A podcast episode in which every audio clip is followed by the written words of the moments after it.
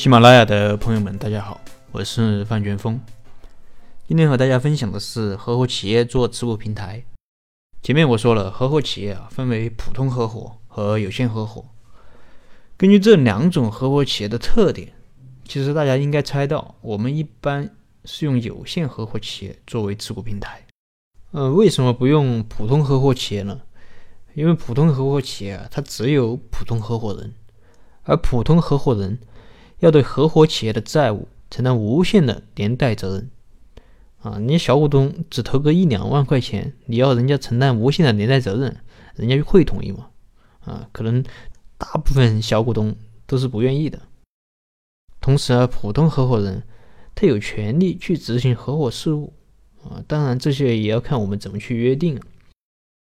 那么有些事啊，你还要经过合伙人的会议通过，这些都会从一定程度上影响我们对合伙企业的控制啊。所以，普通合伙企业它并不适合做持股平台。那么，有限合伙企业啊，一般怎么操作呢？啊，其实很简单。这里啊，还是拿我之前举过的例子。那么，老王火锅店是这个项目公司，老王是项目的发起人，另外还有四十九个小股东。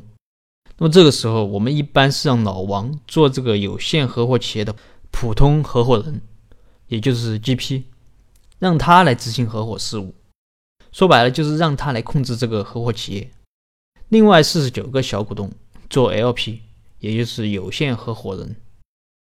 这样啊，对项目发起人老王来说，他可以控制整个合伙企业，同时让小股东做 LP 的话，他们也不用去承担无限的连带责任。那么这种情况下，老王火锅店就只有两个股东了，一个是老王，另外一个就是我刚才说的合伙企业啊，有限合伙企业。同时又因为这个持股平台，也就是这个有限合伙企业是老王控制的，所以老王火锅店的控制权就牢牢的掌握在老王手上。这就是用有限合伙企业去做持股平台的典型模式。那么我们再来看一下有限合伙企业有哪些特点。或者说哪些优势？那么最大的优势啊，就是可以放大控制权，因为合伙企业法它并没有对有限合伙企业里面的 GP 的出资额有要求，嗯，哪怕是 GP 只出一块钱也是可以的。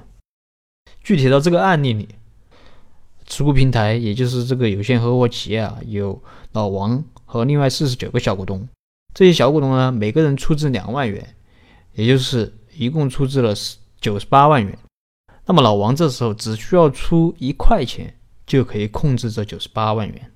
那么说到这，有的朋友可能他不是很明白这样有什么意义。那么我们假设啊老王火锅店他注册的资本是一百万元，包括老王在内啊有五十个股东，那么每个股东啊分别出资两万元。如果这五十个股东啊都要在工商进行登记。那么每一个股东的持股比例啊，它只有百分之二啊，当然老王他也只有百分之二，所以从股权上啊，老王是控制不了这个公司的。但是啊，这时候我们如果把四十九个小股东啊放进这个有限合伙企业里做 LP，把老王放进有限合伙企业里面做 GP，那么这时候甲公司的股权比例就变成了老王持股百分之二，有限合伙企业持股百分之九十八。而有限合伙企业是老王控制的，实际上老王就只用了两万零一元，控制了这家注册资本为一百万元的老王火锅店。而如果用公司作为持股平台的话，老王要持股超过百分之五十才能控制持股平台啊，也就是老王只有出资五十万元以上才能控制这个项目公司，也就是这个老王火锅店。啊，所以有限合伙企业，它放大控制权的这个本事啊，是很夸张的，啊，用好了会有很神奇的效果。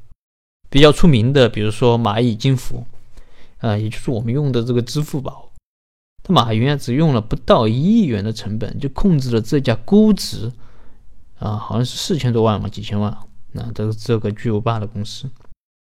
后面有机会我会和大家分享这个案例，这是。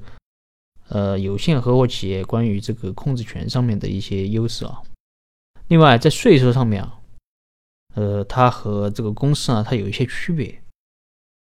比如说我们用有限公司做持股平台，那么这时候要转让所持有的公司的股份，那么首先要对溢价的部分交纳一部分的企业所得税，啊，接下来就是给这些小股东啊分红。那么小股东分红的时候啊，如果是自然人，还要缴纳个人所得税。所以有限责任公司啊，它做持股平台是存在双重征税的问题。而有限合伙企业它是先分后税。有限合伙企业它做持股平台的话，它如果转让所持有的项目公司的股份，那么有限合伙企业它是不需要缴纳企业所得税的。也就是具体到我们这个案例里啊，就是只需要缴纳个人所得税就行了。那么可以看出啊，有限合伙企业做持股平台，它基本上没有什么特别明显的缺点。所以，我个人也是比较建议使用有限合伙企业做持股平台的。那么，这就是今天我想给大家分享的内容。如果你有什么没听懂的地方啊，可以给我留言或者添加我的微信，我们再深入沟通。